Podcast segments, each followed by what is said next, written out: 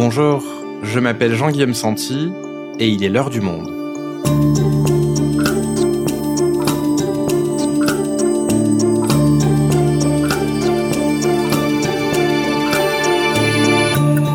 Aujourd'hui, c'est le serpent de mer des réformes en France, les retraites. Et même Emmanuel Macron, qui affichait pourtant son ambition de les réformer, ne sera pas parvenu à le faire pendant son quinquennat. Désormais candidat, le président a annoncé début mars vouloir faire passer l'âge légal de départ à la retraite de 62 à 65 ans s'il est réélu.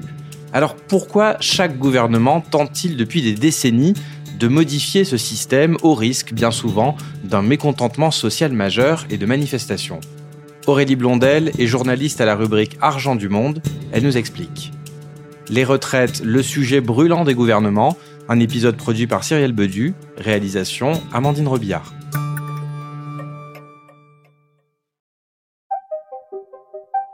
Nous sommes le 10 mars dernier. Ce matin-là, le porte-parole du gouvernement, Gabriel Attal, est l'invité de la chaîne RTL. Il y confirme une information qui n'était jusque-là qu'une rumeur, une réforme qu'Emmanuel Macron voudrait mettre en œuvre s'il est réélu à la présidence de la République en 2022. Est-ce qu'on veut encore pouvoir financer une protection pour les Français et investir pour les Français? Nous, on dit oui. Et donc, il faut travailler plus. Mhm. Et donc, effectivement, dans le programme d'Emmanuel Macron, il y aura la proposition d'allonger l'âge de départ à la retraite et donc de le passer progressivement à 65 ans travailler plus, reculer l'âge légal de départ à la retraite et le faire passer de 62 à 65 ans. Cette annonce contredit une promesse que le même Emmanuel Macron avait faite en avril 2019. Est-ce qu'il faut reculer l'âge légal qui est aujourd'hui à 62 ans? Je ne crois pas. Je ne crois pas pour deux raisons. La première, c'est que je me suis engagé à ne pas le faire.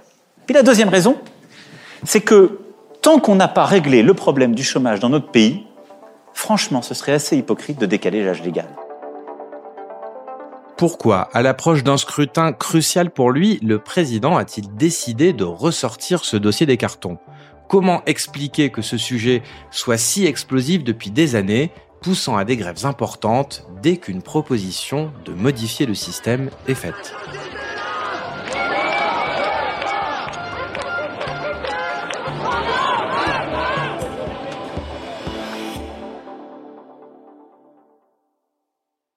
Aurélie, on va discuter avec toi de la complexité du système des retraites français, puisque c'était le but d'Emmanuel Macron de le simplifier. C'est ce qu'il avait annoncé lors de sa campagne en 2017. Mais alors, avant de commencer, une définition s'impose. C'est quoi la retraite? C'est une question qui a l'air toute simple comme ça, mais qui ne l'est pas, même pas du tout, parce que le mot retraite renvoie dans le dictionnaire à deux notions. Hein. Il y a l'arrêt de l'activité, le retrait de la vie professionnelle, on dit prendre sa retraite, et puis il y a aussi la retraite revenu de remplacement qu'on touche quand on est à la retraite, les pensions de retraite. On va plutôt s'attacher aujourd'hui à comprendre notre système de retraite, et c'est déjà assez compliqué comme ça, donc les pensions. Alors ce système, comment il fonctionne exactement? Pour permettre à nos auditeurs de comprendre ce système, le mieux, c'est vraiment de partir de l'idée qu'il n'y a pas un système commun, un mode de calcul, mais que ce système est morcelé en plusieurs dizaines de régimes. Et vous, vous êtes affilié à un ou plusieurs de ces régimes en fonction bah, de votre statut professionnel. Par exemple, si vous êtes salarié, commerçant, avocat, médecin, fonctionnaire. Selon ce statut, des règles spécifiques vont s'appliquer à la fois en matière de cotisation, mais aussi de calcul des retraites. Le système de retraite a quand même des caractéristiques à peu près communes qui concernent grosso modo tout le monde. La première, il faut retenir que c'est un système obligatoire. On est tous affiliés à un ou plusieurs régimes de retraite. Ensuite, il faut bien comprendre que le système fonctionne par répartition. C'est un peu de la solidarité entre les générations. Concrètement, les cotisations prélevées sur tes revenus euh, mensuels, Jean-Guillaume, servent aujourd'hui à payer les pensions de ceux qui sont actuellement à la retraite, donc les retraités d'aujourd'hui. Et enfin, ce système est aussi largement contributif. Ça, ça veut dire que notre retraite finale sera calculée en grande partie en fonction de nos cotisations retraite, donc la part de nos salaires qui est prélevée chaque mois en vue de cette future retraite. Donc pour résumer, Aurélie, on paye aujourd'hui directement les pensions de retraités d'aujourd'hui, mais notre retraite à nous de demain sera calculée en fonction de ce qu'on aura versé pendant toute notre vie d'actif. C'est tout à fait ça. Avec tout de même des bémols, puisque c'est une autre des caractéristiques de ce fameux système de retraite, il est aussi en partie solidaire. Ça veut dire que même pour des périodes où on ne travaille pas, si on est en congé maternité, qu'on est au chômage ou qu'on est malade, on gagne d'une façon ou d'une autre tout de même des droits à la retraite. Ça peut être des trimestres ou des points. Il y a aussi des bonus de pension qui vont être accordés aux mères au pères qui ont eu au moins trois enfants. Bref, beaucoup d'éléments de solidarité existent dans les différents régimes. Bon, bien sûr, à chaque régime, c'est règles aussi sur ce point. C'est la règle en matière de retraite. Chaque régime a ses règles. Ok, donc un système obligatoire par répartition, contributif et solidaire. Alors pour bien comprendre comment il fonctionne ce système, prenons l'exemple euh, d'une jeune femme de 21 ans qui est salariée et qui commencerait à travailler cette année. Comment est-ce que le système fonctionne concrètement pour elle? On commence avec le régime de base, peut-être. Donc, chaque mois, cette jeune femme va cotiser à l'assurance retraite. C'est une branche, un morceau de la sécurité sociale. Au fil de sa carrière, ce régime va retenir tous ses salaires et le nombre de trimestres qu'elle cumule. Et puis à la fin, ces données vont servir, avec d'autres hein, bien sûr, à calculer sa retraite de base. En plus de cette retraite de base, la jeune femme touchera aussi une retraite complémentaire gérée par la Carco. C'est euh, l'organisme qui s'occupe des retraites complémentaires. Chaque mois, elle va acquérir des points qui, à la fin de sa carrière, seront transformés en pension en fonction de la valeur du point qui sera la bonne l'année de son départ à sa retraite parce que ça change tous les ans.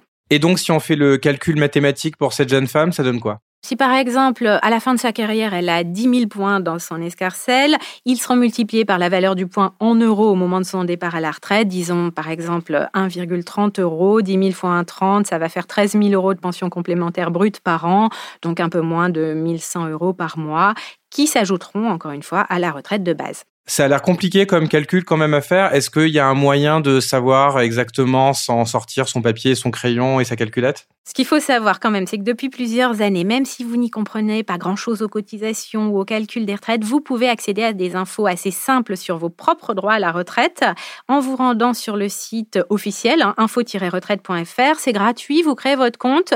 Ça permet de savoir où on en est, mais aussi parfois de mesurer l'impact sur vos pensions de que vous pouvez être amené à prendre à un moment de votre vie, par exemple prendre un congé sabbatique, s'expatrier, changer de boulot, créer une entreprise, etc. Bon, attention, toutes ces simulations sont faites bien sûr en l'état actuel des règles. Bien sûr, si un gouvernement modifie ses règles, ça changera tout et c'est une limite importante de ce site et des simulations qu'on peut faire pour nos retraites. Plus on est proche de la retraite, plus on a de chances que ça se réalise effectivement. Du coup, j'ai une autre question, Aurélie. On parle là de comment on va calculer ce qu'on gagnera au moment de la retraite. Mais du coup, à quel âge est-ce qu'on part à la retraite? Alors, sauf exception, on peut prendre sa retraite à partir de 62 ans aujourd'hui. C'est un âge minimal. C'est celui-là qu'on appelle âge légal. Ça ne veut pas dire qu'on doit partir à cet âge-là, c'est un choix. Ça ne veut pas dire non plus qu'à cet âge précis, on touchera une retraite à taux plein, c'est-à-dire une retraite de base non minorée. Pour ça, il faut attendre d'avoir le bon nombre de trimestres. Et le bon nombre de trimestres, il dépend de euh, l'année de naissance. Et certains vont avoir ce bon nombre de trimestres dès 62 ans, d'autres beaucoup plus tard parce qu'ils ont commencé à travailler plus tard. Ok, merci pour ces explications Aurélie. Il fallait en effet s'accrocher euh, un petit peu, mais c'est plus clair. Alors, on le voit, ce système, il est compliqué, mais il a l'air quand même euh, bien rodé depuis le temps. Pourquoi est-ce que les dirigeants veulent régulièrement le modifier, voire le réformer totalement, comme c'était le cas pour euh, Emmanuel Macron au début de son quinquennat? Alors, il y a plusieurs raisons. Généralement, quand on a modifié les règles dans le passé, c'est encore le cas aujourd'hui avec la proposition d'Emmanuel Macron de passer à 65 ans, ah bah, c'est tout simplement pour faire faire des économies aux finances publiques. Avec une exception quand même, en 2017, l'idée d'Emmanuel Macron était davantage de simplifier le système en l'unifiant complètement, parce qu'on l'a vu, c'est un système hyper morcelé, et ça, c'est historique. On va revenir, Aurélie, maintenant aux origines de ce système pour essayer de comprendre d'où vient cette complexité, d'où vient le fait qu'il soit si morcelé. Quand est-ce que le système des retraites a été créé en France? La première couche de millefeuille, elle a été posée en 1673 par Jean-Baptiste Colbert, ministre des Finances de Louis XIV, avec la création de la Caisse des Invalides de la Marine royale. En gros, c'était une pension de retraite uniquement pour les marins blessés, ceux qui ne pouvaient plus travailler.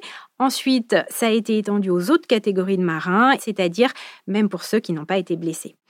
Après, au 19e siècle et au début du 20e, d'autres régimes de retraite vont être mis en place dans le même esprit pour des classes professionnelles particulières qui sont liées à l'État. Je pense aux pensions des militaires, des agents de l'État, des mineurs, des cheminots, par exemple. Toutes ces pensions ont par la suite été appelées régimes spéciaux, une fois que le régime général a été créé, mais certains de ces régimes spéciaux existent toujours.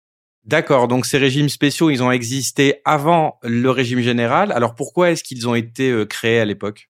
Alors il y a plusieurs raisons, mais l'une d'entre elles, c'est compenser la pénibilité de certains métiers. D'ailleurs, avec ces régimes spéciaux qui en partie existent toujours aujourd'hui et qui bénéficient toujours dans une certaine mesure de conditions plus avantageuses que les autres, ça pose souci dans le débat puisque les métiers, bien évidemment, ont changé au cours des siècles.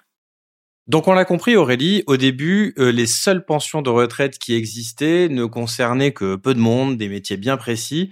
Quand est-ce que l'État a cherché à élargir cette idée de pension de retraite à l'ensemble de la population pour créer donc ce fameux régime de retraite général au début du XXe siècle et plus particulièrement encore après la Première Guerre mondiale, on a vraiment des réflexions sérieuses sur les pensions de retraite généralisées, en raison notamment eh bien, de l'augmentation du nombre de personnes fragilisées dans la population. On pense aux veuves, aux blessés, aux orphelins. Et là, on attend de l'État bah, qu'il prenne en charge ces plus fragiles.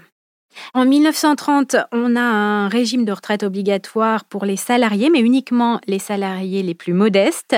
Et puis, enfin, la grande date, c'est 1945, après la Seconde Guerre mondiale. On crée le système de retraite actuel par répartition, c'est-à-dire la retraite de base des salariés. Sa naissance accompagne aussi celle de la sécurité sociale, bien sûr. C'est pas un régime unique, hein. on garde les régimes spéciaux qui existaient précédemment. Et puis, dans les années qui suivent, il y a d'autres régimes qu'on appellera plus spéciaux, mais qui vont tout de même se créer à côté du régime général de base, régime des indépendants, commerçants, artisans, libéraux, tout ça, tout ça. En plus de cette retraite de base, c'est pas fini. Pour les salariés en 47, on commence à se rendre compte que la retraite de base financièrement ne suffit pas et donc les partenaires sociaux négocient pour créer un système de retraite complémentaire. Au début, il va concerner que les cadres et puis euh, progressivement les non-cadres vont être concernés aussi à partir de 61, c'est l'ARCO. Même s'il y a eu des efforts de rationalisation, de fusion dans les décennies suivantes, et donc des régimes qui ont déjà disparu, tu comprends mieux maintenant, Jean-Guillaume, comment on se retrouve aujourd'hui avec une quarantaine de régimes.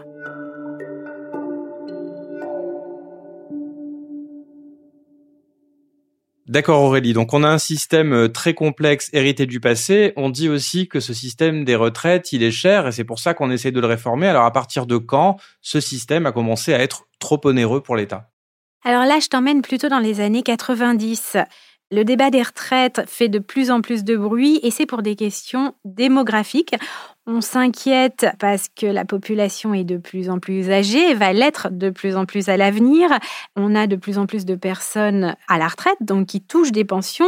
Et pour financer ces pensions, en face, on a de moins en moins de personnes qui travaillent. Grosso modo, une espèce de déstabilisation du système par répartition, je vous le rappelle, qui est complètement basée sur la solidarité entre ceux qui travaillent et payent les retraites et ceux qui touchent les retraites, c'est-à-dire les retraités. Pour anticiper un peu tous ces effets du baby-boom et les effets de l'allongement aussi de la durée de vie, c'est l'heure des réformes. Elles vont se succéder sans arrêt jusqu'à aujourd'hui. Et en vrai, il y a deux types de réformes bien différentes. D'accord, donc toutes les réformes qui ont été faites depuis des décennies, on peut les classer en deux catégories. Il s'agit desquelles? Pour simplifier, on peut dire que la première sorte de réforme, c'est celle qui concerne plus ou moins tout le monde, hein, les réformes les plus générales. On pense surtout à celle d'Édouard Balladur en 1993. Il a notamment augmenté la durée de cotisation nécessaire pour obtenir une retraite à taux plein. On était à l'époque à 37 ans et demi, on est passé à 40 ans. L'autre grande réforme, c'est 2010, Eric Woerth, qui fait passer l'âge légal, donc l'âge minimum de départ à la retraite de 60 à 62 ans. On se souvient de gigantesques manifestations à l'époque, mais la mesure est passée quand même. Et puis il y a eu 2014, Marisol Touraine et François Hollande qui ont allongé le nombre de trimestres nécessaires pour obtenir le taux plein une nouvelle fois. Et le deuxième type de réforme? Le deuxième type de réforme, c'est celles qui vont toucher spécifiquement les régimes de fonctionnaires et les régimes spéciaux. On pense à la SNCF, à la RATP, à EDF. On se souvient bien généralement de ces réformes-là parce que c'est celles qui ont provoqué le plus de grèves, de manifestations, de mouvements sociaux en général. Tu as probablement en tête le mouvement social de 1995, les grèves, les transports paralysés quand Alain Juppé annonce grosso modo qu'il veut aligner la retraite des fonctionnaires et des régimes spéciaux sur les conditions du privé. Ça fait un tel scandale qu'il est obligé finalement de renoncer face à la mobilisation. Conséquence de cette grève, un trafic quasi nul sur le réseau banlieue. À Montparnasse, il ne valait mieux pas rater son départ. Ça fait longtemps que vous attendez? Euh, Hier soir. Alors, pas de métro, euh, pas de bus, et puis, euh, surprise, pas de train. François Fillon va circuler en 2003 avec plus de succès. Il faut dire que lui se limite à la réforme qui concerne les fonctionnaires. Il ne s'attaque pas aux régimes spéciaux. Il fait aligner la durée de cotisation des fonctionnaires sur celle du privé. Bon, il y aura d'autres réformes ensuite pour les fonctionnaires qui visent toujours à aller plus loin pas par pas dans l'harmonisation des règles par rapport au privé. Et puis en 2007, c'est Nicolas Sarkozy qui s'attaque de nouveau aux régimes spéciaux en augmentant notamment les durées de cotisation. Et donc on arrive enfin Aurélie au temps présent, à 2017, avec l'arrivée au pouvoir d'Emmanuel Macron. Alors lui, à ce moment-là, il dit qu'il veut réformer le système de retraite pour le rendre plus simple, plus lisible, plus équitable. En quoi elle consiste exactement cette réforme? Il veut faire une réforme systémique, une réforme en profondeur. Il est dans une logique totalement différente de ses prédécesseurs. L'idée, là, est plus de bouger tel ou tel aspect du calcul des retraites, mais carrément de faire le Big Bang. On efface tout, on recommence et on essaye de créer un système unique, universel, qui serait le même pour tout le monde.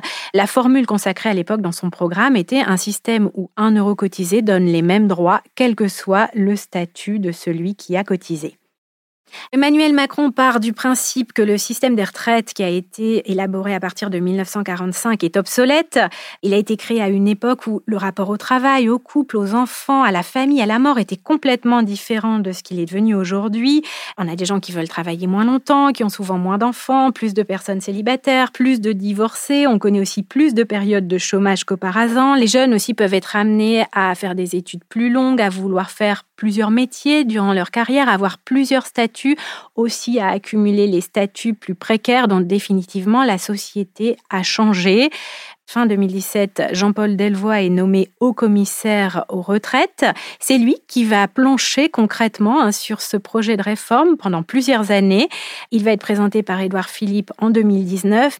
Le système de 1945 a été construit selon une logique de statut qui tenait compte de l'histoire et de contraintes propres à certains métiers. Une logique qui pouvait parfaitement se comprendre, mais une logique qui ne correspond plus tout à fait à la réalité d'aujourd'hui et qui est synonyme aux yeux de beaucoup de nos concitoyens de corporatisme et d'injustice. Mais à ce stade, il a déjà été un peu modifié dans son esprit. Par exemple, on a réintroduit progressivement cette notion de faire des économies en même temps qu'on fait une réforme systémique on fait aussi une réforme qui permet de faire des économies. Donc, on est toujours sur un projet de réforme euh, qui veut créer un système unique, mais modifié dans son esprit par rapport à ce qui avait été annoncé dans la campagne. Et ce projet de réforme, il ne va finalement pas aboutir. Pourquoi? Officiellement, c'est une victime du Covid. Hein. Il avait été adopté début mars 2020 par l'Assemblée nationale avec l'aide du 49.3 et début mars 2020, on se souvient que c'est l'arrivée du Covid dans nos vies va être mis entre parenthèses à cause de l'épidémie. Et ensuite, on se retrouve un peu trop proche de la présidentielle, bien sûr, de la présidentielle suivante pour entamer un tel chantier politiquement si périlleux. Et donc on arrive en mars 2022 et donc en pleine euh, campagne présidentielle, Emmanuel Macron annonce via le porte-parole du gouvernement Gabriel Attal qu'il va y avoir une nouvelle réforme s'il est réélu. Alors est-ce qu'il allait euh, repêcher dans les cartons euh, sa réforme de 2017 ou est-ce qu'il en propose une nouvelle? Alors non, c'est une réforme radicalement différente cette fois-ci. Hein. Je vous rappelle qu'à l'époque, l'objectif était de créer un système unique sans changer l'âge de départ à 62 ans. Rien à voir aujourd'hui puisqu'on reparle un peu de l'Arlésienne qui est de supprimer les régimes spéciaux. Surtout, on annonce que l'âge légal de la retraite sera reculé de 62 à 65 ans. Et pour faire passer un petit peu la pilule, j'allais dire, euh, Emmanuel Macron propose une mesure plus sympathique, celle d'instaurer une pension minimale à 1100 euros pour tous les gens qui auraient une carrière complète. On est donc classiquement sur une réforme d'économie. Et dans ces réformes d'économie, il y a toujours une petite mesure ou deux sympathiques pour faire passer les choses. Et alors Aurélie, on a vu ce que propose Emmanuel Macron. Qu'est-ce que proposent les autres principaux candidats? Le retour de la retraite à partir de 60 ans, c'est-à-dire avant la réforme de 2010 euh, qui a porté l'âge à 62 ans, ce retour à 60 ans, il est prôné par plusieurs candidats plutôt aux extrémités du paysage politique. Jean-Luc Mélenchon, Nathalie Arthaud, Philippe Poutou, Fabien Roussel. Marine Le Pen aussi, dans une certaine mesure, mais il faut faire attention, elle propose une retraite à 60 ans, mais seulement pour ceux qui ont travaillé 40 ans et qui ont commencé leur vie active avant 20 ans. Et du côté des autres candidats? Le maintien du départ à 62 ans est prôné aujourd'hui par Anne Hidalgo, Yannick Jadot, Jean Lassalle et Nicolas Dupont-Aignan. Éric Zemmour, quant à lui, est pour un départ à la retraite à 64 ans. Et enfin, Valérie Pécresse, comme Emmanuel Macron, est favorable au report de l'âge à 65 ans de façon progressive également. Donc tu le vois, Jean-Guillaume, c'est un sujet brûlant, autant financier, économique que sociétal finalement, parce que la retraite, c'est aussi avant tout un fait de société. On n'est donc pas prêt d'arrêter d'en parler. Merci Aurélie. Merci à toi.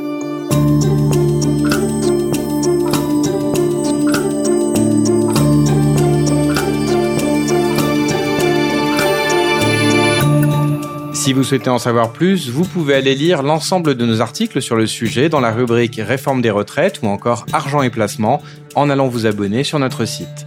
C'est la fin de L'heure du monde, le podcast quotidien d'actualité proposé par le journal Le Monde et Spotify. Pour ne rater aucun épisode, vous pouvez vous abonner gratuitement au podcast sur Spotify ou nous retrouver chaque jour sur le site et l'application lemonde.fr. Si vous avez des remarques, des suggestions, des critiques, n'hésitez pas à nous envoyer un email à l'heure du monde, @lemonde.fr. L'heure du monde est publiée tous les matins, du lundi au vendredi. On se retrouve donc très vite. À bientôt.